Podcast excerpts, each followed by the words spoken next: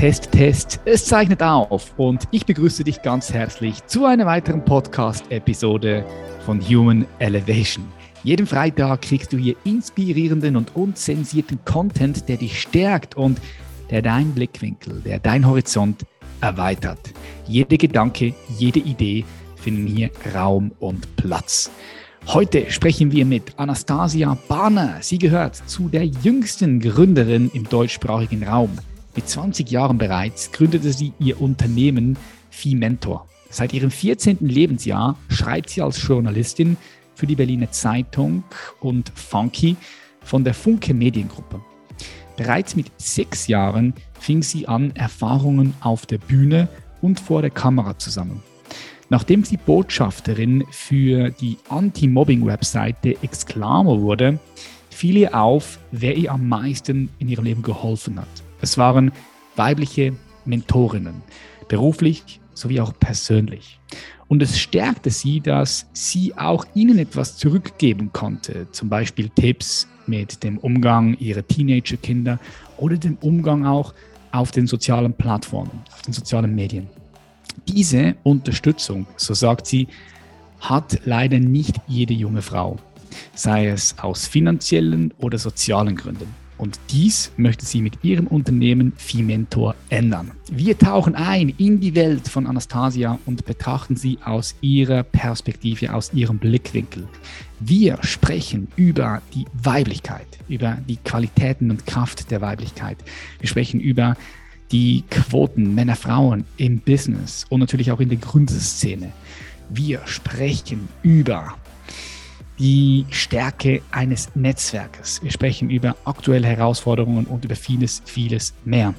Lass uns direkt reinstarten, keine Zeit verlieren. Schnall dich an, lehn dich zurück, genieß diese Episode. Herzlich willkommen in der Show, Anastasia Barner.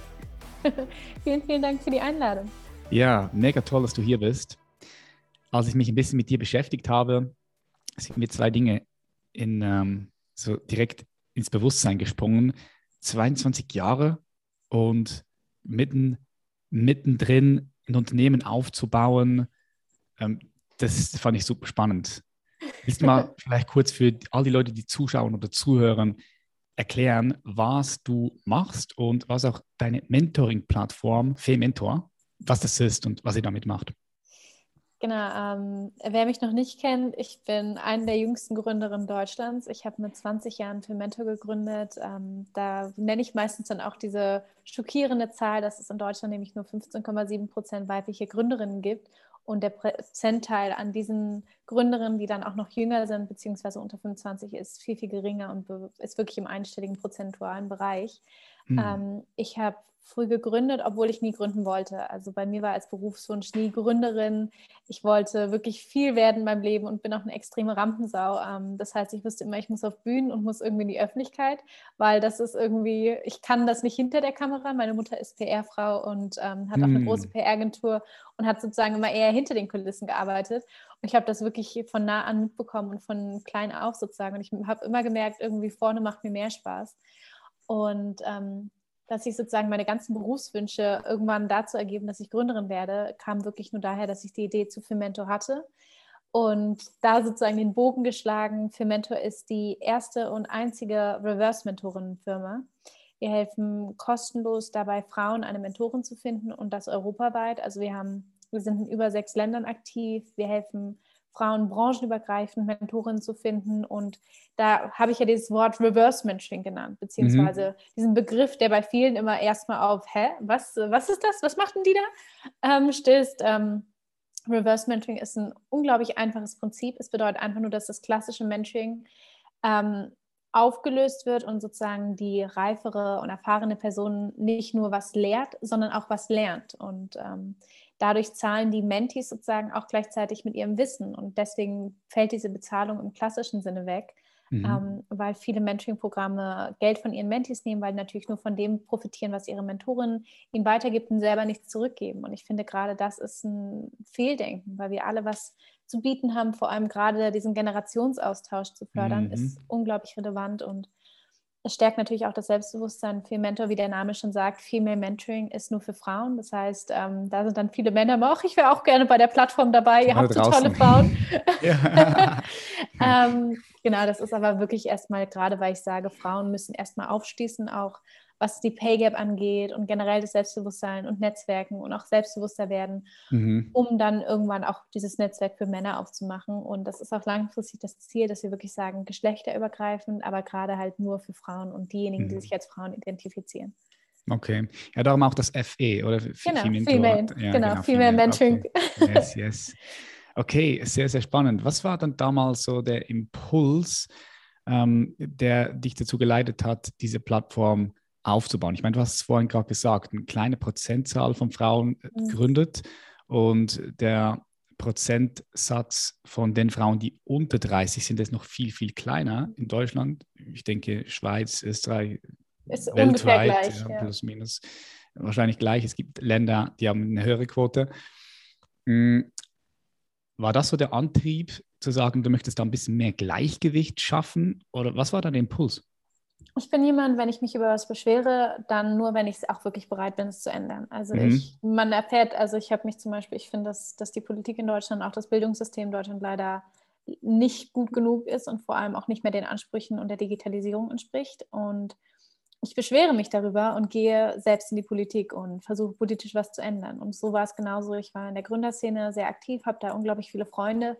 Ähm, und es waren halt alles Jungs. Das heißt, ich war immer auf diesen Partys und auf den Netzwerkveranstaltungen. Es waren, ich war mit drei anderen Frauen, war ich immer so die Einzige. Und die anderen Frauen haben sich auch eher, sage ich mal, männlich gekleidet, um dazuzugehören. Und ich saß da genau wie jetzt gerade im rosa Kleidchen, High Heels und Haaren bis zum Po saß ich da mhm. und habe halt eben so diesen rosa Tupfer reingebracht. Und ähm, ich dachte mir, die Gründerszene, die Jungs haben mich immer angebettelt, kannst du nicht mehr Gründerin finden? So. Und ich dachte, klar, wenn ich mich, ähm, ich sehe das Problem und warum gründe ich nicht selber? Und die Idee mit dem Reverse Mentoring kam sozusagen im gleichen Zeitraum, weil ich selber mal Reverse Mentorinnen, also Reverse-Mentorin für die Freunde meiner Mutter war, die Chefredakteurin waren, Schauspielerinnen, Regisseurinnen, mhm. ähm, aber auch Unternehmerinnen. Und das waren natürlich Frauen, die bei uns auf der Couch saßen und mich auch gefragt haben und gefragt haben nach Rat, wie zum Beispiel bei der Kindererziehung. Wenn die sich gerade getrennt haben, dann habe ich gesagt, ja, so musst du umgehen, wenn deine Eltern sich getrennt haben für dein Kind. Das ist gut, also das ist, dass damit halt sozusagen ähm, gut umgegangen wird. Aber ich habe denen auch Social Media erklärt, wie man eine Story hochlädt, wie man sie wieder löscht, ähm, ja. Kinder, alles. Das ist Und natürlich das eine andere Generation, die vielleicht nicht total. so mit ähm, Plattformen in Berührung kommen. Ne? Und dieses Privileg hatte ich einfach dadurch, dass meine Mutter ähm, ja, das Netzwerk mir offen gemacht hat, weil sie beruflich in diesem Feld war.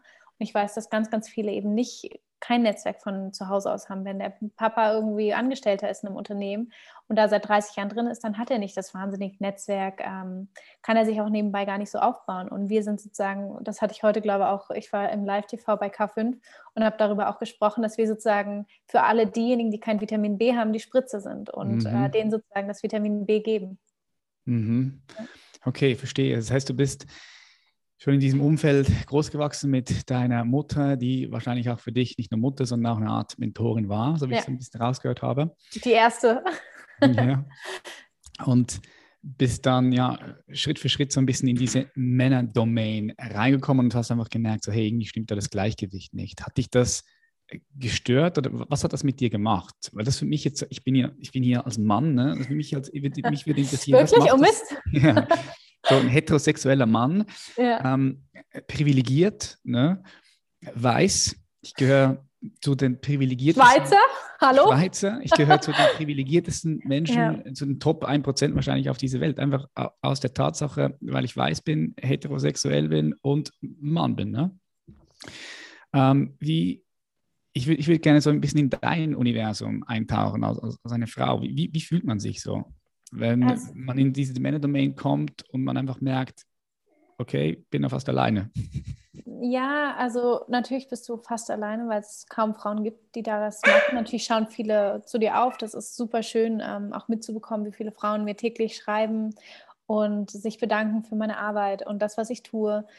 Ähm, aber natürlich ist es auch teilweise ein Kampf, weil in dieser Gründerszene bei den Investoren, es sind halt meistens Männer, mit denen ich spreche. Und ja. ich bin eine 22-jährige Frau. Ich habe bei Miss Germany mitgemacht und kam unter die Top 10 Miss Germanys sozusagen ähm, in Berlin. Und das ist natürlich eine Sache, dass du auch oft auf dein Äußeres reduziert wirst. Und das passiert einem Mann eher nicht. Mhm. Als Frau hast du oft das Problem, dass du, ähm, wenn du zu weiblich gekleidet bist, wirst du oft für dümmer gehalten, als du eigentlich bist, unterschätzt vor allem. Ich habe irgendwann gelernt, dass unterschätzt werden eigentlich ganz gut ist, weil dann Kann ist der Überraschung, sein, ne? genau, das ist der Überraschungsmoment immer so, huhu, die hat ja doch was drauf, größer, aber ähm, man fragt sich natürlich schon manchmal bei Business-Gesprächen oder ähnlichen, ähm, wenn es dann in so eine Richtung geht, dass die dann eher das mit einem Date teilweise verwechseln, wo du so denkst, Entschuldigung, aber das gehört jetzt nicht rein. Mhm. Und ich habe mir irgendwann angewöhnt, auch nicht mehr über meinen Beziehungsstatus zu reden. Also, dass ich gesagt habe, ob ich in einer Beziehung bin oder nicht, geht niemanden etwas an und das ist eine Sache, die für mich privat ist, weil ich auch mit Business-Kontakten oder auch mit Männern in meinem Umfeld darüber nicht reden möchte. Warum? Weil ich als Frau oft darauf reduziert werde, was dann entweder mein Partner machen würde, ob ich einen Partner habe und so weiter und so fort. Ist sie dateable oder nicht? Und genau das mhm. ist die Sache. Ich möchte wahrgenommen werden als Gründerin und als erfolgreiche Gründerin, dadurch, dass mein Unternehmen nach einem Jahr schon sieben Millionen wert war und ähm, möchte da nicht irgendwie so, aber ja, vielleicht könnte man ja sich mal so kennenlernen oder haha, ganz spannend. Und wenn die Signale nicht von mir kommen, dann sollte man da auch, ähm, finde ich, das respektieren. Das ist, glaube ich, so ein kleiner Kampf, den wir als Frau noch zu kämpfen haben, der auch noch ähm, den wir aber auch gar nicht verändern können, weil ich hatte da auch mal so ein Coaching gemacht, wie man das zum Beispiel in einem Rahmen besser verkleidet, dass die Männer sich nicht angezogen fühlen von dir. Aber wo ich denke, das ist ja genau wie in diesen American High Schools, wo du, ich war in LA in der Schulzeit lang und habe da auch, ich hatte ein Kleid getragen und musste dann so ein langes Shame-T-Shirt anziehen, weil man eben zu viel von meiner Haut gesehen hatte. Mhm. Und ähm, dass es eigentlich geht nicht. Es geht nicht, dass Frauen sich einschränken müssen, damit das andere Geschlecht sich nicht provoziert fühlt. Und genauso ist es eben auch mit dem Verhalten. Ich möchte mich authentisch und natürlich verhalten können. Und wenn ich nett bin, dann muss, sollte das von einem Mann oder von jemand anderem nicht als Flirten aufgegriffen werden, wenn ich nicht explizit sage, ich bin daran interessiert, mit dir in andere, eine andere Richtung als die berufliche zu gehen. Mhm. Und ähm, das äh, ist, wie gesagt, so eine kleine Thematik, mit der ich nach wie vor zu kämpfen habe. Alleine auch deswegen, weil ich auf Instagram über 18.000 Follower habe und da auch gerne mein Leben teile, natürlich auch Mode-Content poste oder im Bikini, wenn ich im Urlaub bin. Und das sendet natürlich in den ersten Momenten erst oder auf den ersten Blick vielleicht das falsche Signal, aber das liegt nicht an mir, sondern das liegt daran, dass andere Personen mich sexualisieren. Und ähm, das hat nichts damit zu tun, dass ich ein Sexualobjekt bin, sondern ich bin eine Frau, die halt einfach ihr Bikini-Bild postet und da ist nicht mehr dabei, nicht mehr dahinter, sondern einfach nur ein Foto aus meinem Urlaub. Wie, wie auch ein Mann äh, mal in sich in der Badehose zeigt oder oben ohne. Ne? Oder auch nicht. Das ist ja auch komplett ja. okay, das nicht zu tun. Also ich finde gerade, dass jeder entscheiden sollte, wie er sich zeigt und präsentiert. Aber ich finde, selbst wenn man es selber nicht machen möchte, dann darf man andere nicht verurteilen. Ich glaube, dieses Verurteilen ist ein riesiges Problem in unserer Gesellschaft, auch gerade im europäischen Raum. Verurteilen und Vorurteile und auch vor allem Neid, das sind natürlich Thematiken, die reinspielen. Ich finde zum Beispiel, es gibt ja oft, ähm, also es gibt natürlich auch Fettshaming, aber es gibt halt auch Slutshaming. Und das ist eine Sache, mhm. dass als Frau, und das kriege ich auch mit bei vielen meiner Freunde, die gute Figuren haben, die dafür aber auch viel trainieren, die werden dann geslutshamed, obwohl die halt viel Arbeit, viel Disziplin, Disziplin in das reinsetzen, was ihr Körper sozusagen, wie das am Ende aussieht. Und die werden dann sozusagen abgestempelt, weil sie ihren Körper zeigen. Aber wo ich denke, wenn du so viel Zeit, ich, ich mache überhaupt keinen Sport, das heißt bei mir, fuck it. Aber wenn dann jemand wirklich viel Arbeit ähm, in seinen Körper reinsteckt und dann auch zeigen möchte, dann sollte das auch nicht irgendwie falsch aufgenommen werden oder aufgegriffen werden. Mhm. Und das ist egal, ob du in einem Unternehmen arbeitest oder Gründerin bist. Mhm. Lass uns den Begriff Slut-Shaming noch mal ein bisschen hier reinbringen, weil ich kann mir vorstellen, ja. dass das unsere Community, das nicht jeder das versteht. Ja, kein Problem. Darum versuche ich so die, die Begriffe ja. ein bisschen zu klären. Was, was meinst du konkret damit? Slut-Shaming ist, wenn du zum Beispiel eine Frau hast, die eine, sagen wir jetzt mal 90, 60, 90 Figur hat, ähm, die postet ein Bikini-Bild. Wenn eine Frau, die zum Beispiel eher eine breitere Figur hat oder halt etwas übergewichtig ist oder vielleicht auch no Normalgewicht hat, aber halt fülliger aussieht, ähm, dann oder halt eine ganz normale Figur hat. Da ist wieder die Frage, was ist normal eigentlich? Mhm. Die wird dann eher gefeiert. Auf Social Media natürlich gibt es dann eben dieses Fettshaming. Fettshaming heißt, oh, du bist dick, wieso postest du dich ekelig und sowas. Das sind so Sachen, die da kommen als Fettshaming. Und ähm, aber viele feiern das eher so, oh, du bist so mutig, du zeigst deinen Körper und so weiter. Und dann wird immer so das Gefühl geben, das ist was Tolles, was du machst. Und wenn eine junge Frau das macht, die eine gute Figur hat, die ähm, vielleicht attraktiver ist und so weiter und so fort, oder zumindest in unserem Schönheitsideal die perfekten Maße hat, mhm. dann wird es halt geslutshamed. Das heißt, Leute schicken sich das rum, sagen, oh, guck mal die Schlampe oder wieso postet sie sowas, das geht gar nicht. Das heißt, weil wir so daran gewohnt sind, auch allein in unserer Werbung, dass wir Frauen sexualisieren, dass mhm. das dann als ähm, sexy wahrgenommen wird und das dann sozusagen als sexuellen Anreiz gesehen wird und nicht als das, das nämlich eigentlich ist, nämlich nur ein normales Bild aus dem Urlaub. Mhm. Und Slutshaming bedeutet sozusagen, ähm, dass die Person als Schlampe abgestempelt wird, obwohl sie das nicht ist und einfach nur ein Foto postet, wo sie teilweise ihren Körper zeigt. Mhm. Oder ein engeres Kleid oder was weiß ich. Mhm. Ich denke, es wird von beiden Geschlechtern dann geslutshamed, oder? Also genau. Männer. Ich glaube, teilweise auch, mehr von Frauen. Sogar teilweise wahrscheinlich mehr von Frauen, weil ja. Die sich auch irgendwie in ihrem Schatten getriggert fühlen. Ja. Ja, das ist ein krasses Phänomen. Das ist ähm, ultra komplex und, und auch ein Phänomen, was, was, was einfach aktuell ist. Ja. Mhm. Du sagst, du hast wahrgenommen, dass dich Männer oft auch reduzieren auf ein Objekt sexuelles Nicht Objekt. mehr, zum Glück. Nicht mehr, nicht, nicht mehr. Aber am Anfang hast du das so wahrgenommen, passiert das, passierte das oft und passiert es auch heute noch. Und wenn das passiert, meine wichtige Frage ist, wie gehst du dann damit um? Halt, stopp, äh, nein, Spaß. Ähm, das ist eine Sache, genau, dass ich, mir ist halt am Anfang passiert, dass ich auch, ich habe mit 20 gegründet, ich saß da natürlich hatte ich mir das erarbeitet, aber ich bin mittlerweile nach zwei Jahren Gründung bin ich an einem ganz anderen Punkt, weiß ganz anderes, habe ein ganz anderes Wording, habe ein ganz anderes Selbstbewusstsein auch. Und als mhm. 20-jährige Frau, die gerade im Studium steht, ähm, die da gerade nebenbei eine Plattform geschaffen hat, wo, wo, ich gar nicht wusste, was ich da eigentlich auf die Beine gestellt habe, und die meisten Leute auch noch nie den Begriff Reverse Mentoring gehört haben, wurde ich natürlich nicht ganz so ernst genommen, wie ich es mir gewünscht hätte.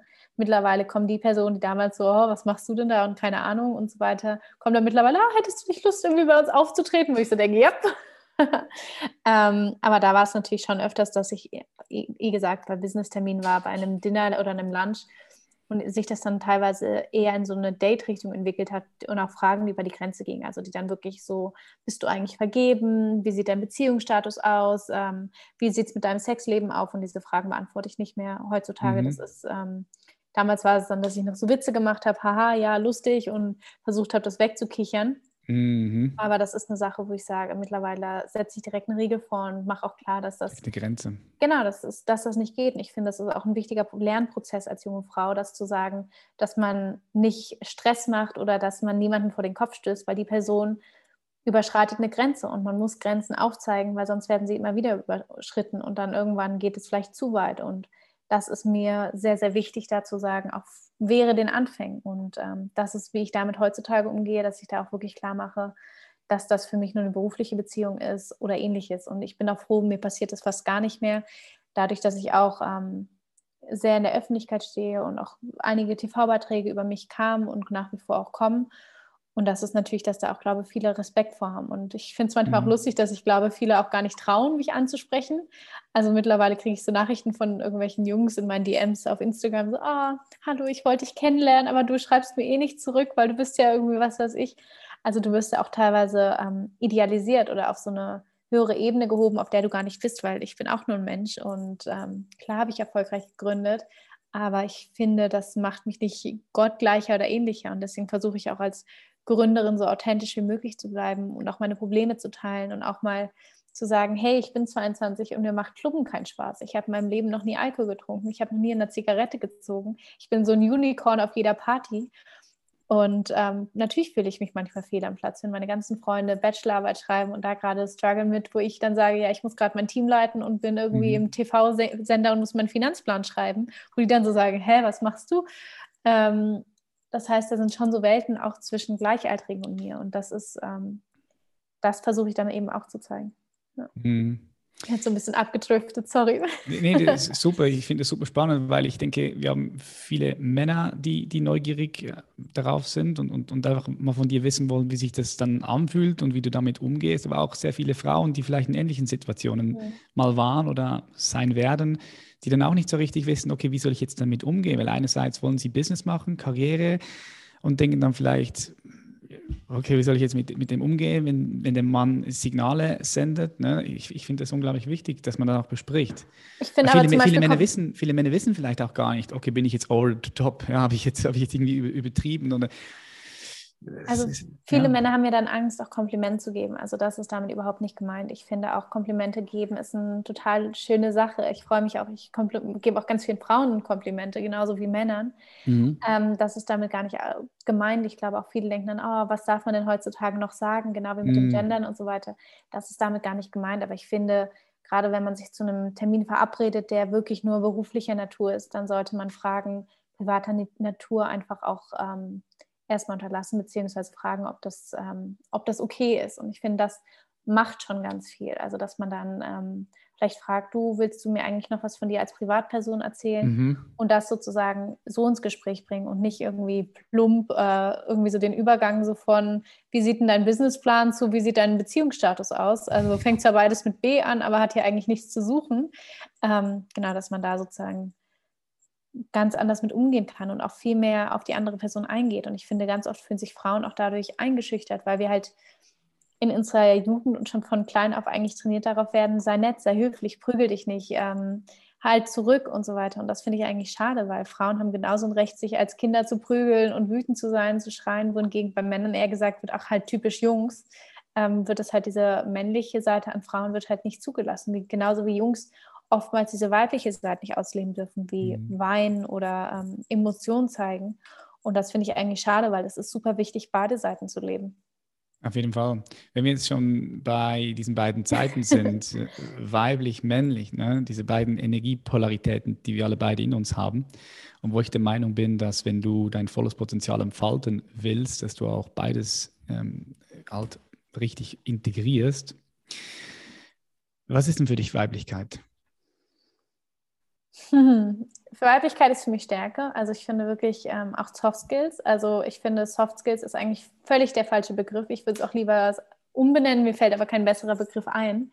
Ähm, ich, Empathie ist, glaube ich, für mich sehr weiblich. Also viele Tribute, die einfach Frauen ganz anders haben. Dieser Mutterinstinkt, das ist ein der ist auch sehr, sehr stark an diese Soft Skills gebunden, nämlich auf andere achten, eher zukunftsorientiert denken. Männer sind ja eher aus dem Impuls entscheidend und ähm, risikoreicher, während Frauen mehr Probleme durchgehen und mehr Sicherheitsdenken haben, aber dadurch zum Beispiel auch erfolgreicher gründen. Also statistisch belegt sind mhm. Gründungen von Frauen langfristig erfolgreicher als die von Männern, weil wir weniger Risiken eingehen und weil wir aber auch ähm, mehr durchdenken. Und das ist, glaube ich, dieses, diese weibliche Vorsicht, die auch mit diesem wie kann ich niemand auf den Schlips treten, wie kann ich da ähm, das gut hinbekommen. Und unsere Selbstzweifel führen natürlich auch dazu, das ist so ein kleiner Vorteil an unseren Selbstzweifeln, die natürlich auch sehr, sehr viele Nachteile haben, dass wir mehr vorüberlegen, ob das das Richtige ist, was wir tun. Und das ist für mich auch teilweise die Weiblichkeit. Weiblichkeit ist nichts Oberflächliches. Ich finde auch, gerade wenn Männer zum Beispiel Nagellack tragen oder sich auch gerne schminken wollen, finde ich das super cool, da auch diesen so ein bisschen anders zu sein und sich da auch zu trauen, dass in unserer Gesellschaft, die jetzt noch nicht so akzeptierend ist, was das angeht, sich da so ein bisschen zu zeigen. Aber das, das finde ich, macht nicht die Weiblich- oder Männlichkeit aus. Mhm. Was würdest du dann aus, aus Männlichkeit sehen? Und äh, weil ich würde sagen, du hast, so wie du mir den Eindruck machst, jetzt beides relativ gut so bis jetzt integriert, würde ich sagen. Ich bin kein Mann, deswegen ist es für mich schwierig. Also genauso wie, wie ich finde, dass Männer, ich es schwierig finde, wenn Männer sagen, sie sind Feministen, weil sie halt einfach nicht verstehen, wie es ist, als Frau auf der Welt zu sein, wie es, was es bedeutet, die Straße lang zu gehen abends und sich unsicher zu fühlen ähm, oder von, weiß ich nicht, typisches Klischee hinterhergepfiffen zu bekommen und sich wie so ein Hund zu fühlen. Das kann halt ein Mann einfach nie so verstehen. Natürlich kann das, also weil man halt nicht drinstecken. Genauso geht es mir als Frau, dass ich gar nicht weiß, wie es einem Mann geht und was Männlichkeit für Männer bedeutet. Mhm. Ähm, als objektive Bewertung und als objektive Sicht ähm, würde ich sagen, Männlichkeit ist auch natürlich eine Stärke, eine andere Stärke, eine ähm, präsentere Stärke auch. Also natürlich auch so eine äh, Präsenz. Also Männer sind super gut, was Netzwerken angeht. Ich finde, Männerfreundschaften sind teilweise auch nicht authentischer, aber ähm, ehrlicher. Und das ist, mhm. glaube ich, so eine Sache. Männer sind viel, viel ehrlicher miteinander als Frauen.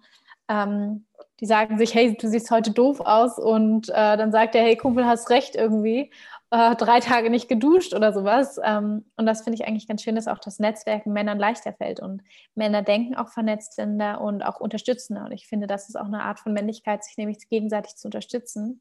Und wenn man so ein bisschen dieses Bild aus den es klingt jetzt so, aus den Neandertaler-Zeiten nimmt. Ähm, Männer müß, mussten damals zusammenarbeiten, um das Mammut zu erlegen. Das ging nicht alleine. Das heißt, Männer denken natürlich viel mehr, schon von früh an denken sie, wie können wir das zusammen meistern und sind viel mehr in diesem Teamgeist. Während Frauen Bären sammeln, da hast du deinen eigenen Busch, sammelst deine Bären und das kannst du alleine.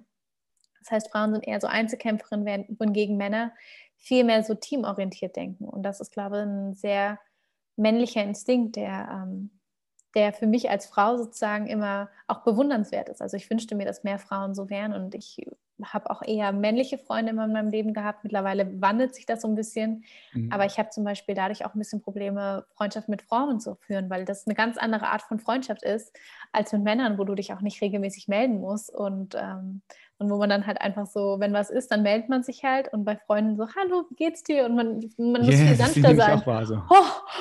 Oh, so anstrengend. Jahr. Wir sind so anstrengend. Ich verstehe jeden Mann, der meint, wir sind anstrengend. Ich verstehe euch.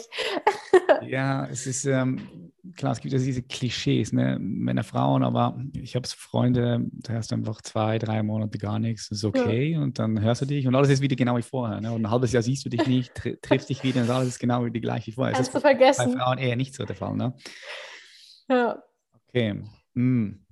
Wenn du sagst, du bist viel mit, mit Männern zusammen gewesen früher, hm, dann kann ich mir gut vorstellen, dass du auch halt auch diese, diese männliche Energie, hm. Logos, ja, man nennt den auch Logos, weibliche Energie, Eros, dass, dass der auch ein bisschen so auf dich übergeschwappt ist, oder besser gesagt, dass du den Logos, die männliche Energie, die ja jede Frau auch in sich hat, dass du die durch das, halt eben weil du viel in Kontakt gewesen bist mit Männern, vielleicht auch mehr in dir kultiviert hast, mehr in dir integriert hast und durch das auch jetzt äh, so erfolgreich bist, wie du bist, oder? Weil du diese beiden Energien nimmst, du nimmst die Stärken von, von Eros, von der Weiblichkeit. Du, du nimmst die Stärke, die dir zur Verfügung stehen, von der, von der männlichen Seite, von Logos und, und setzt einfach beide um. Das, das, also eine, eine, eine Stärke zum Beispiel ist diese Umsetzungsstärke. Ja. Ne? Einfach rauszugehen, bam, äh, äh, zu gründen, das Unternehmen aufzubauen. Also schon auch, ich würde jetzt diese Qualität eher äh, dem, dem, dem Logos ja. zuschreiben. Ja. Also das stimmt schon. Also ich bin zum Beispiel auch... Ähm ich glaube schon so eine Kombi. Also meine Mutter hat mir auch erlaubt, immer alles zu, also alle Gefühle zuzulassen, sei es Wut, Hass, äh, auch Schreien und so weiter. Das heißt, diese ganzen Sachen, ja. die normalerweise als Frau in Kinderjahren sozusagen verboten werden und das macht man nicht, durfte ich halt ausleben. Und das ist natürlich auch ein riesiges Geschenk, was sie mir da gemacht hat.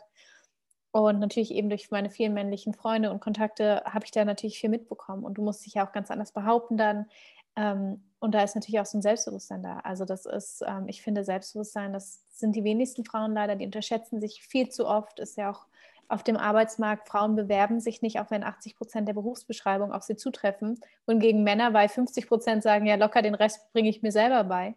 Mhm. Und das ist ähm, zum Beispiel auch das Geschäftsmodell von Fementor. Das ist nämlich meistens die Frage, wie Fementor Geld verdient. Ähm, wir helfen Unternehmen dabei, Frauen an, zu engagieren, aber nicht durch dieses klassische Bewerbungsgespräch, weil Frauen sich eh nicht bewerben, sondern durch so ein Reverse Mentoring ähm, mit Unternehmen und der potenziellen Arbeitsnehmerin. Und dieses, diese Unsicherheit habe ich teilweise natürlich auch hormonellbedingt alleine einmal im Monat. Wir sind Frauen, ja. wir haben nun mal die Problematik, dass wir da einmal sitzen, heulen, hm, alles schrecklich, alles doof ähm, und ich bin nicht und kann nichts. Aber bei mir ist das, glaube ich, weniger ausgeprägt, weil ich ganz anders groß geworden bin, da auch viel mehr diese Jungs mitbekommen haben mit diesem teilweise übersteigerten Selbstbewusstsein, wo ich denke, naja, wenn die selbstbewusst sein können, dann kann ich es ja alle Male. Und, ähm, ja, ja, ja, gut, das ist meistens, meistens aber auch ist dieses Selbstbewusstsein, was du gerade ansprichst, so äh, oberflächlich. Ne? In der Tiefe sind sie dann doch vielleicht unsicher und spielen dieses Selbstbewusstsein, Selbstvertrauen. Äh, ja.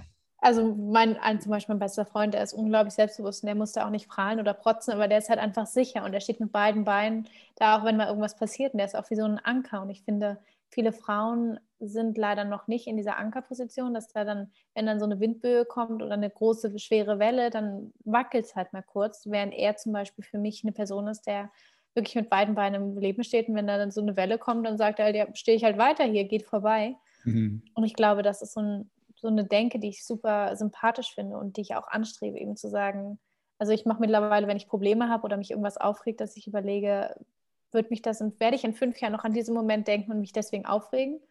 Und wenn nicht, dann lache ich und mache irgendwas, was mir Spaß macht und versuche darüber hinwegzusehen. Das ist natürlich ein sehr ideales Bild und es klingt auch in der Theorie besser, als dann wahrscheinlich umgesetzt ist. Aber ähm, das ist auf jeden Fall ein Weg, damit umzugehen und auch ein Problem. Mhm. Okay, ja, sehe ich, sehe ich auch. Wie funktioniert eure Plattform oder euer Modell genau? Ähm, du hast gesagt, es ist das Re Reverse Mentoring, das heißt, jeder lernt so ein bisschen von, von, von jedem. Ne? Mhm. Finde ich, find ich einen super Ansatz, weil ich bin der Meinung, dass du von jedem etwas lernen kannst. Und wenn jetzt, wenn es jetzt hier Frauen gibt, ne, die sagen, hey, cool, das klingt spannend, so, wie, wie würde das so aussehen vom ersten Schritt bis dann zum letzten? Einfach, dass du uns da vielleicht mal mitnehmen kannst auf so eine Reise, Kundenreise. Also, also erstmal, ähm, du hörst in dem Podcast natürlich von Fermente und denkst dir so, boah, geile Idee, muss ich dabei sein. Ähm, ich möchte eine Mentorin werden oder Mentee bekommen. Das heißt, die Mentee ist zwischen 18 und 30 und die Mentorin ab 30, alles aufwärts bis ins Rentenalter. Ähm, dann sucht man unter www.mentor.de, ähm, sucht man eben die Webseite, kann da auch nochmal in den Frequently Asked Questions sehen, was es bedeutet, Mentor zu sein und Mentee. Und man kann über Werde ein Teil davon, wird, bewirbt man sich entweder eben als Mentee oder Mentor. Ähm, wir haben Mentor, wie gesagt, die Person gelassen, die reifer ist und die Mentee, die, die jüngere ist, weil es sonst zu verwirren ist durch dieses Reverse Mentoring, dass man dann denkt, wer bin ich eigentlich? Ja. Ähm, beide müssen sich sozusagen über die Webseite bewerben, weil wir sagen, beide sollen sich auch auf Augenhöhe begegnen und sollen den gleichen Bewerbungsprozess durchlaufen, weil beide ja jeweils in die andere Rolle schlüpfen.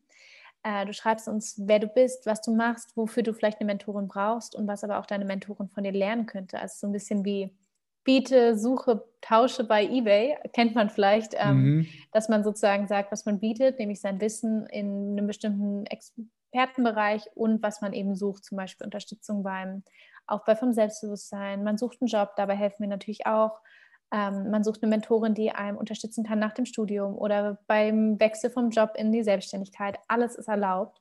Ähm, wir haben wirklich unglaublich viele Problematiken schon gehabt. Zum Beispiel eine Opernsängerin, die jetzt von der Straßenmusikerin zur Opernsängerin in Opernhäusern gekommen ist. Wow. Oder wir haben Beispiele, wo eine Mentorin, die meint halt, ich brauche jetzt eigentlich nichts lernen, ich würde aber jemanden gerne haben, der mit mir tanzen geht. Das heißt, die hat zum Beispiel einen neuen Freund kennengelernt, weil sie mit ihrer Menti tanzen gegangen ist. Und so mhm. Geschichten passieren einfach. Und da ist, wie gesagt, alles erlaubt, ähm, sei es Mobbing am Arbeitsplatz, in der Schule, im Studium, Einsamkeitsgefühl oder ähnliches. Also wir haben auch viele Coaches, die, falls sie ein Problem haben, was tiefer geht als das klassische Mentoring, dann äh, mentoren die, beziehungsweise coachen natürlich auch. Und das ist ein tolles Angebot, was wir machen können. Wenn man ein Teil des Fermentor-Netzwerkes ist, bekommt man auch unsere Newsletter und unsere Veranstaltungseinladungen. Wir haben vier Veranstaltungen im Monat, gerade zwei online, zwei offline. Ähm, zum Beispiel jetzt am 13. November haben wir eine, einen Töpfer-Brunch mit einem Partnerunternehmen und wir töpfern, weil wir eben sagen, leg das Handy zur Seite und mach mal wieder was mit deinem Handy, mhm. äh, mit deinen Händen, da sage ich schon ja. Handy, so der Handy-Junkie in mir. Ähm, richtig Entzugsanscheinung hier. ähm, nein, aber das eben, Dopamin, dass wir sagen... dass wir sagen, ähm, du sollst halt wieder ein bisschen zu dir finden, auch wieder was selber erschaffen und kreieren. Und das ist oft das Problem, wenn man eben in so kreativen Berufen ist und nichts Greifbares hat, dass man verlernt sozusagen, was es bedeutet, wirklich was anzufassen und zu erschaffen. Und das versuchen wir wieder zu machen in unserem Töpferkurs. Ähm, dann haben wir eine andere Veranstaltung, weil wir gerade darauf hinarbeiten, CO2-neutral zu werden am 18. November. Das ist eine Kleidertauschparty, wo wir in Berlin ähm, Frauen dazu motivieren, ihre Kleiderschränke auszusortieren und das wegzugeben, was sie nicht mehr brauchen und das zu tauschen mit anderen Frauen, mhm. um eben sozusagen Klamotten im Umlauf zu lassen und Fast Fashion sozusagen ein bisschen zu verhindern. Und ähm, haben auch einen Workshop zum Thema den Lebenslauf updaten, das ist dann online. Genau sowas versuchen wir dann eben ähm, für Frauen anzubieten. Das heißt, man bekommt nicht nur eine Mentorin bei uns, sondern eben auch ein ganzes Netzwerk und viele Veranstaltungen. Okay, super, mega spannend. Das heißt, Netzwerk ist da, Veranstaltungen sind da und die vermittelt, ist also die Heiratsvermittler, kann man sagen, zwischen Die Matchmaker, das Tinder, der, der, genau, wir swipen für dich.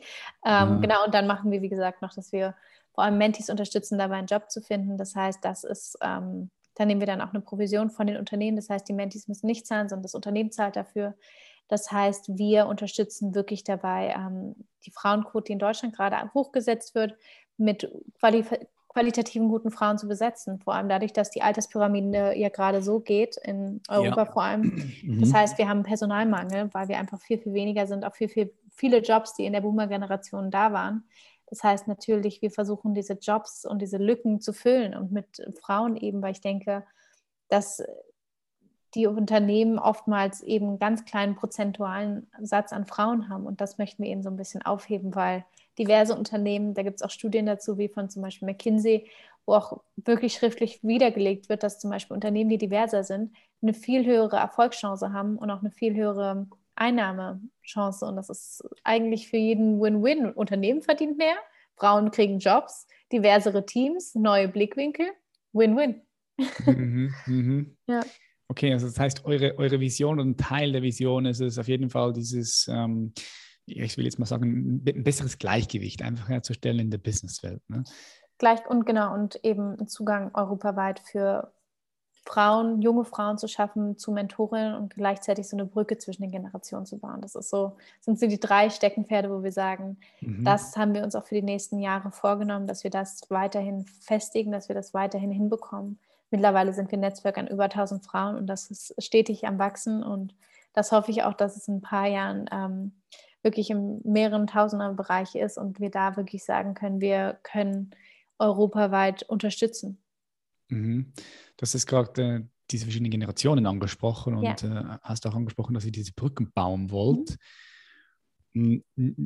Nimmst du da, nimmst du da so einen Spalt wahr? Zwischen, zwischen verschiedenen Generationen? Und, wenn ja, wie sieht der so aus? Kein Spalt, Krater, irgendwie wirklich, das ja, ist so Krater. Wahnsinn. Also es ist schon alleine, wie wir aufgewachsen sind, wenn man so Boomer, dann gibt es ja die Millennials und dann gibt es Generation Z. Z, ja. Genau, also Generation Z zum Beispiel ist wirklich die Digital Nomads. Wir sind mit Social Media groß geworden und nicht nur Instagram, Facebook mhm. und so weiter, sondern auch TikTok vor allem. Und TikTok ist für selbst die Millennials schon eine Sache, so, hä, wie funktioniert das? Und ähm, das ist, wir haben einen ganz natürlichen Umgang damit. Ich gehöre ja auch der Generation Z an. Das ist eine Sache, dass wir sozusagen, also dass die ganz Jungen super gut mit Millennial, also zwischen 25 und glaube 26 oder fast 40, können wir die matchen. Und halt dann gibt es noch diese Ü50er, dieser Boomer-Jahrgang, ähm, wo wir sagen, dass die auch natürlich nochmal, die haben das Wissen, die haben eine ganz andere Ära mitbekommen, mhm. ganz andere Probleme, als wir heutzutage haben mit der Inflationsrate. Damals gab es noch, wenn ich überlege, meine Mutter hat in ihrer Bank zum Beispiel 12 Prozent Zinsen bekommen. Das, heute hast du Glück, wenn du 0,00001 Prozent hast. Ähm, das heißt, da sind natürlich auch so Welten, die voneinander lernen können. Wie war es früher? Wie ist heute der Arbeitsmarkt? Ähm, was hat sich in, den Jahren verändert? Was kommt vielleicht wieder? Das ist zum Beispiel ein ganz einfaches Beispiel. Meine Mutter hat ganz viele Klamotten aus den 80ern behalten, die heutzutage total trendy wieder sind. Ja, das die heißt, kommen immer wieder. Es ist so ein, ein alles, Kreislauf. Ne? Aber nicht nur in der Mode, sondern auch viele Sachen im Beruf und in den Trends und so weiter. Früher haben die zum Beispiel ähm, ganz viel Do-it-yourself gemacht. Heutzutage kommt es wieder. Viele sind viel mehr wieder daran interessiert, ähm, DIY zu machen. Und ähm, das sind so ganz lustig, dass sich manchmal die Generationen mehr ähneln, als sie eigentlich wahrhaben wollen. Bloß, dass wir halt das alles auf Instagram dokumentieren, was unsere Eltern nicht konnten. Und ähm, da merke ich schon, dass jede Generation eigentlich voneinander lernen kann. Und ähm, wir haben wirklich auch eine hundertprozentige Erfolgschance bei unseren Matches, dadurch, dass wir auch manuelles Matchmaking machen und keinen Algorithmus nehmen.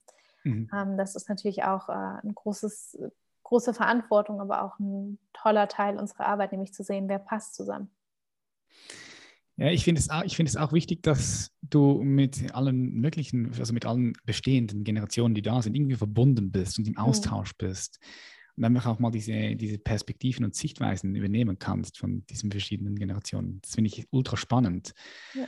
Weil ähm, ich habe einfach auch so das Gefühl, vor allem wenn ich jetzt noch jüngere Menschen anschaue, also sechs, sieben, acht, neun, zehn, elf Jahre, das ist auch nochmal eine ganz krasse Generation, die da jetzt so ja.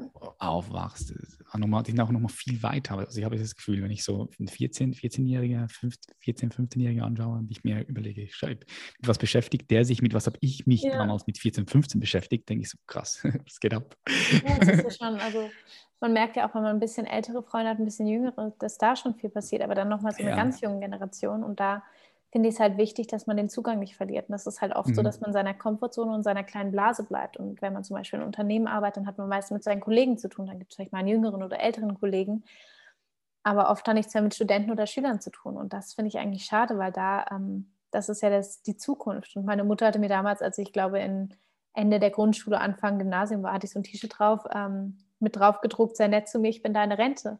Und genau mhm. das ist es nämlich, ähm, dass man da einfach auch miteinander in Kontakt bleiben sollte und verstehen sollte, wer zahlt vielleicht zukünftig meine Rente? Wer ist das? Was sind das für Jobs? Was müssen wir für Jobs schaffen?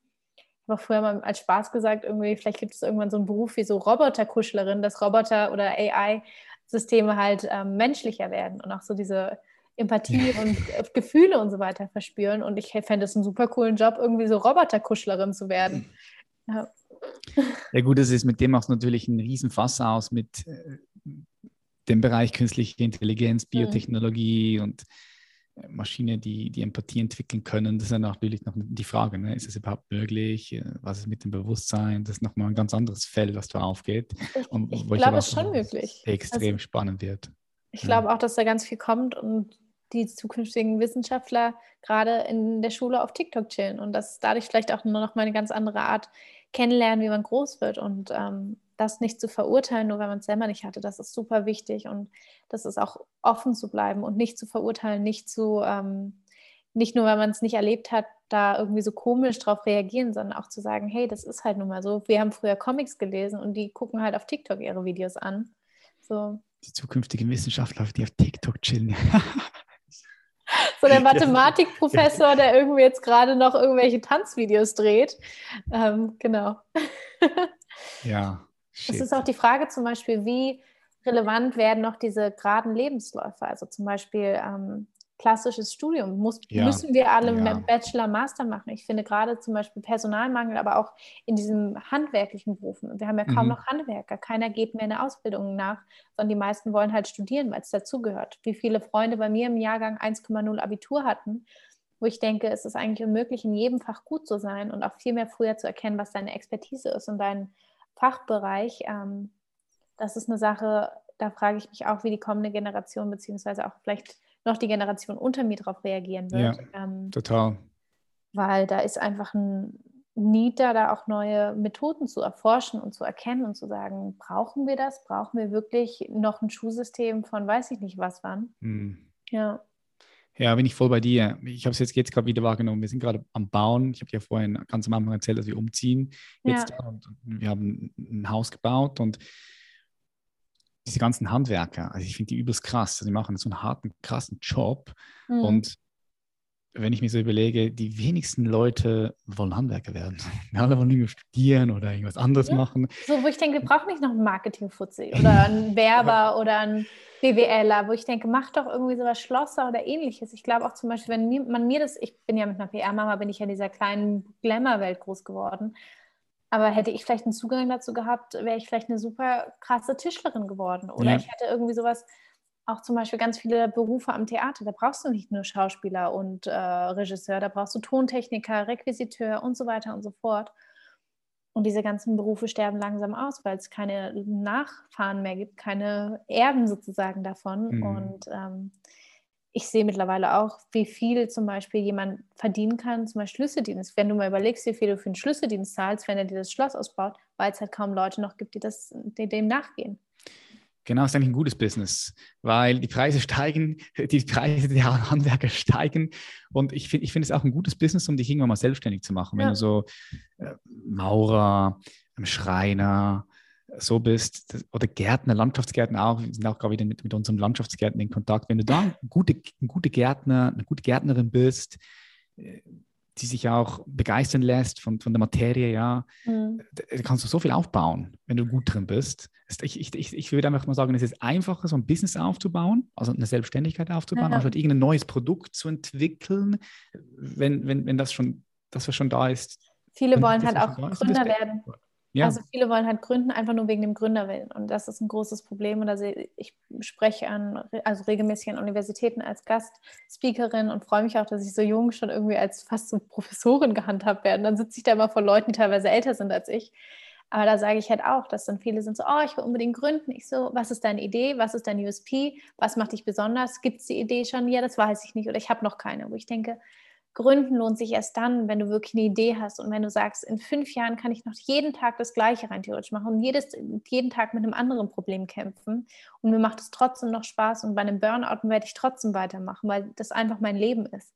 Mhm. Und eine mhm. Idee zu suchen, nur damit man halt in diese Blase reingehört und gerade diesen Trend Gründen dabei ist, das ist oft das Falsche. Und ich glaube, das sagen viel zu wenige, dass halt Gründen auch anstrengend ist. Dass es unglaublich viel Arbeit bedeutet, unglaublich viel Verzicht. Also eben mit Feiern, eben mit, ähm, du brauchst Pausen, du bist wirklich ausgelaugt, wenn du auch so ein Team hast, was du leiten musst. Das ist so viel Arbeit und ich glaube, dessen sind sich weniger Leute bewusst, weil sie halt nur die Erfolge sehen oder oh, die steht in der Öffentlichkeit oder ich kenne es ja auch, wenn ich dann jemanden sehe, der schon, weiß ich nicht, dann zehn Jahre älter als ich ist und schon viel weiter, denke ich mir so, oh, warum bin ich da noch nicht, wo ich denke, ich, die hat zehn Jahre Vorlaufzeit, wenn nicht mhm. sogar 20. Ähm, ich, kann, ich will ja auch gar nicht sein, weil was soll ich denn dann in 20 Jahren machen? Muss ich dann, genau wie wenn man zum Beispiel eine Weltreise macht, dann hat man irgendwann alles gesehen, denkt sich so, ja, und was jetzt? Und da sich auch Zeit zu lassen und nicht alles so auf Teufel komm raus schnell machen zu müssen, das ist, glaube ich, ähm, eine Denkensweise, die viel zu selten auch genannt wird. Und das ist vollkommen okay, auch, wie gesagt, einen Beruf nachzugehen, der vielleicht nicht Gründung ist oder Selbstständigkeit, weil das bedeutet halt auch viel Arbeit und viel, viel Kraft und wenig Schlaf und so weiter und so fort und Verzicht aufs Privatleben und so weiter und so fort. Ja, ist nicht ja. für, für jeder Mann und jede Frau, ja. definitiv nicht. Ne? Mhm. Mm, wenn du mal ein bisschen in die Zukunft blickst, stell dir vor, wir setzen uns in eine Zeitmaschine und wir spulen die Zeit etwas vor, zack, zack, zack, so 2050. Das ist 30 oh Jahre. 30 wow. Jahre ist, wow, schon lange, krass, oder? 30 Jahre ist lange Zeit. Dann werde ich 52, yay. ja, das ist ja. krass. So, okay, 30 Jahre. Ja, 30 was, Jahre, let's do it. Was glaubst du, wie, wie, sieht die Welt in 30 Jahren aus? So aus deiner Perspektive jetzt, ja? Äh, ich hoffe, dass wir dem Ziel 50-50, was Gleichberechtigung angeht, näher gekommen sind. Also ich weiß, dass ein langer Kampf ist, vor allem das international durchzusetzen. Aber meine Hoffnung ist, dass es viel mehr Gleichberechtigung gibt und Gleichberechtigung zwischen allen Geschlechtern und zwischen allen Fronten, sei es finanzieller Natur, sei es beruflich, sei es auch Kindererziehung, dass halt es auch normaler wird, dass Männer zum Beispiel in Elternzeit gehen.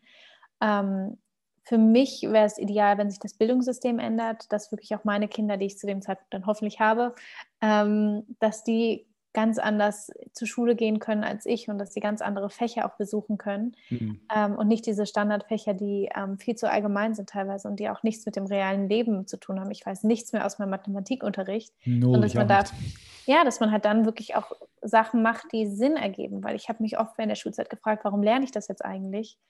Ähm, in 30 Jahren fände ich es toll, wenn auch viele Probleme von der Umwelt sozusagen und Nachhaltigkeit besser abgedeckt sind. Ich glaube, dass wir, wir sind in einer wirklich Krisensituation. Damit, ich finde zum Beispiel Panik machen, finde ich bescheuert. Ich finde auch, dass da, wie gesagt, oft Panik gemacht wird, was nicht okay ist, weil Panik aus der Panik heraus entscheidet man nie gut.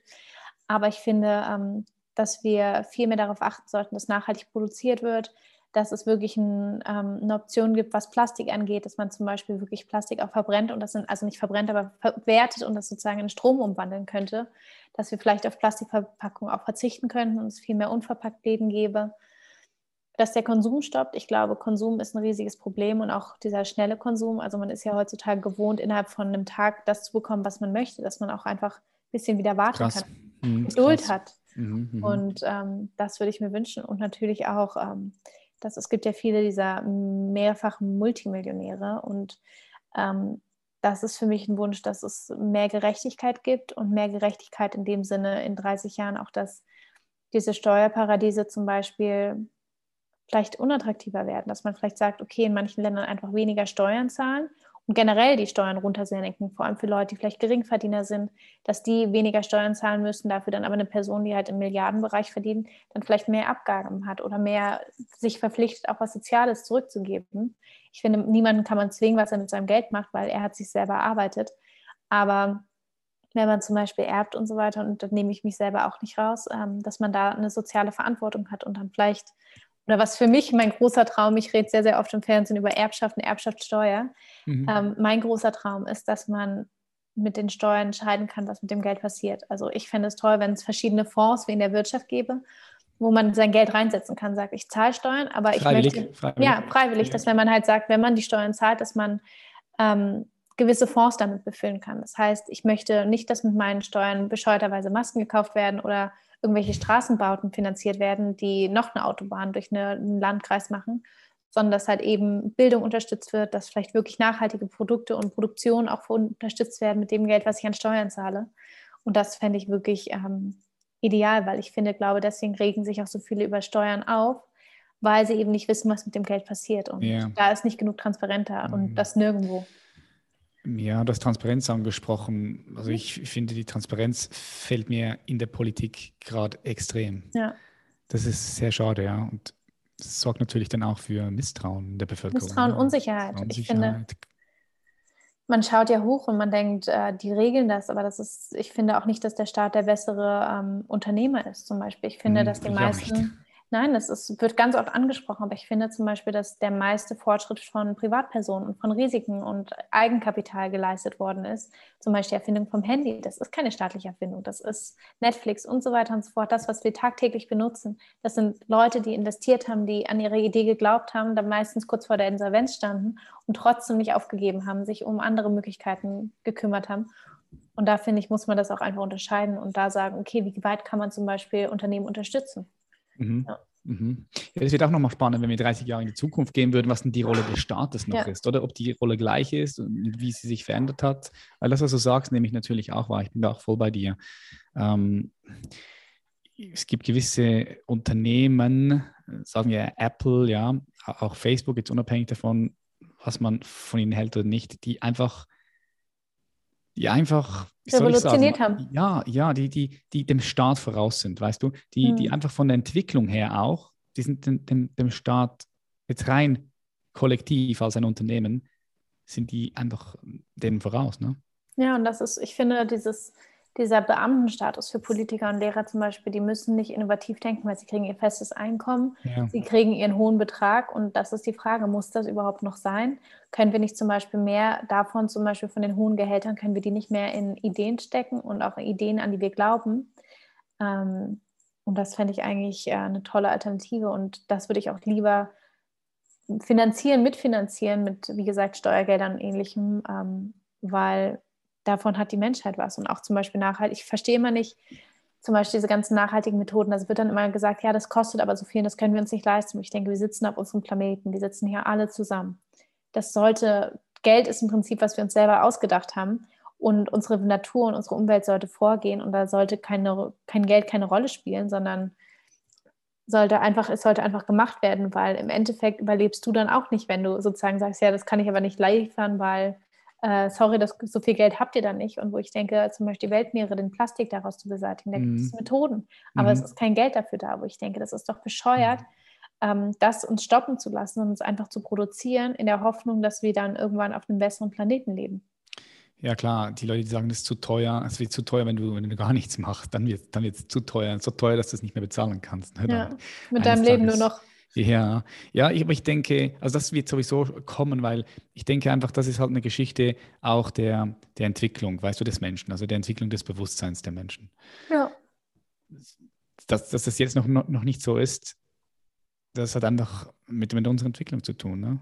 Das ist, mhm. das ist ja, leider. Siehst ja, wir sehen ja, es wird auch, auch, auch viel gemacht und, und, und viel getan und es kommt mehr an die Oberfläche und man spricht mehr davon und ich denke, es ist eine Frage, Frage der Zeit, bis das ja. so über, über, überschwappt und bis dann noch sehr, sehr viele Gelder in diesen Bereich gehen. Ja. Hm. ja. Hm, Frage an dich. Was glaubst du denn, was braucht der Mensch als Gesellschaft, also als ein Kollektiv, als eine Spezies, jetzt gerade aus deiner Sicht am meisten? Sicherheit und Vorbilder. Ich glaube, das ist, ähm, dass wir gerade sehr in diesem Sicherheitsdenken festhängen und auch in dieser Panik, wie gesagt. Und ich finde, dass wir eben dem Staat nicht vertrauen können teilweise oder da unsicher sind, vor allem in der ganzen Corona-Krise haben viele Leute den Glauben auch an die Politik verloren.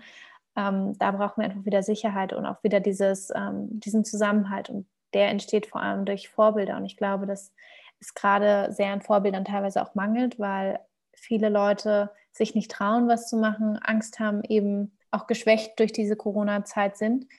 Und ich finde, da ähm, vorbildlich zu sein und vor allem nicht wieder zurück ins Normale zu gehen und nach dieser diese Zeit nutzen, um jetzt was neue, neue Methoden auszuprobieren, auch neue Arbeitsmethoden zum Beispiel. Mhm. Ähm, finde ich super, super wichtig. Und das ist, glaube ich, gerade vor allem jetzt im europäischen Raum, also ich weiß, weltweit gibt es viel, viel relevantere Themen und viel, viel relevantere Problematiken, um die man sich beschäftigen muss. Aber aus diesem beruflichen Aspekt und aus diesen europäischen Problematiken heraus würde ich sagen, wir brauchen wirklich Vorbilder, die Vorreiter sind und sich trauen, was zu machen und neue revolutionäre Ideen umzusetzen. Mega, love it. Bin ich auch bei dir? Sehr gut, du bist eigentlich überall bei mir, love it. Ja, ich bin, ich bin, ich bin viel, viel bei dir, ja, mehrheitlich bei dir. Ja, ich kann alles so bis jetzt äh, unterschreiben und finde es gut, wie du das siehst und wie du das machst. ähm, Gibt es noch etwas, was du teilen möchtest mit allen Leuten, die jetzt hier waren und zugehört haben, zugeschaut haben? Dass ich sehr viel Spaß hatte und ich hoffe, dass sich einige der Frauen bei Femento bewerben und viele Männer hoffentlich verstehen, dass sie trotzdem Komplimente machen dürfen, aber ähm, dass man gerade auch vielleicht das Rampenlicht so ein bisschen für die Frauen bereithält und sie auch mal ein bisschen in die richtige Richtung schubst, wenn man sieht, dass sie das Potenzial dafür haben. Mhm. Den Rahmen, den, der, der, Rahmen muss einfach passen. Ne? Ich finde ja. einfach, der, wenn der Rahmen ein Business-Rahmen ist, ja, muss man halt muss ein bisschen schauen. Ne? Ja. also, ja, Professionalität reinbringen. Ne? Ja. Geil. Super, hey, Anastasia, hat mir super viel Freude gemacht mit äh, dir hier im Gespräch. Wo können all die Leute mehr von dir erfahren? Kommen so die typischen Ansagen. Ähm, bei Instagram natürlich unter anastasia.bahn, also B-A-R-N. Darüber könnt ihr mich natürlich kontaktieren. Ich bin sehr aktiv auf Instagram oder auf LinkedIn Anastasia Bahne. Ähm, ihr könnt mir eine Mail schreiben, darüber könnt ihr, da gibt es ein Formular auf der Fermenter-Webseite. Natürlich, wer sich bei Fermenter bewerben will, macht es am besten ähm, über die Webseite. Und wer wegen Kooperationsanfragen oder eben Interviewanfragen fragen möchte, kann das auch über die Webseite machen. Cool. Ich werde das alles in die Show Notes verlinken. Ich bedanke Sehr mich gut. ganz herzlich bei dir. Mach weiter so. Ich wünsche dir viel Erfolg und ganz viel Freude. Wir sind verbunden und bis bald. Peace out. Bye bye. Tschüss. Ciao, ciao. Und ich bedanke mich ganz herzlich für deine Aufmerksamkeit. Wenn dir diese Episode gefallen hat, dann teile sie gerne mit deinen Liebsten. Berichte deine Familie von diesem Podcast. Und wenn du magst, lass uns gerne ein positives Feedback auf iTunes da. Jede Woche schaue ich einmal rein und freue mich über die Bewertungen. Wenn du magst, kannst du auch gerne uns auf YouTube abonnieren. Einfach auf patrick.reise gehen. Dann findest du mich auf YouTube, natürlich auch auf Instagram und unter human.elevation findest du unseren Unternehmer-Account. Schön, dass du hier warst. Ich hoffe, dich auch in der nächsten Episode wieder begrüßen zu dürfen. Ich wünsche dir eine wundervolle Nacht, einen wundervollen guten Start in den Tag, Mittag oder was auch immer bei dir ist. Wir sind verbunden. Bis zum nächsten Mal. Bye bye. Ciao, ciao.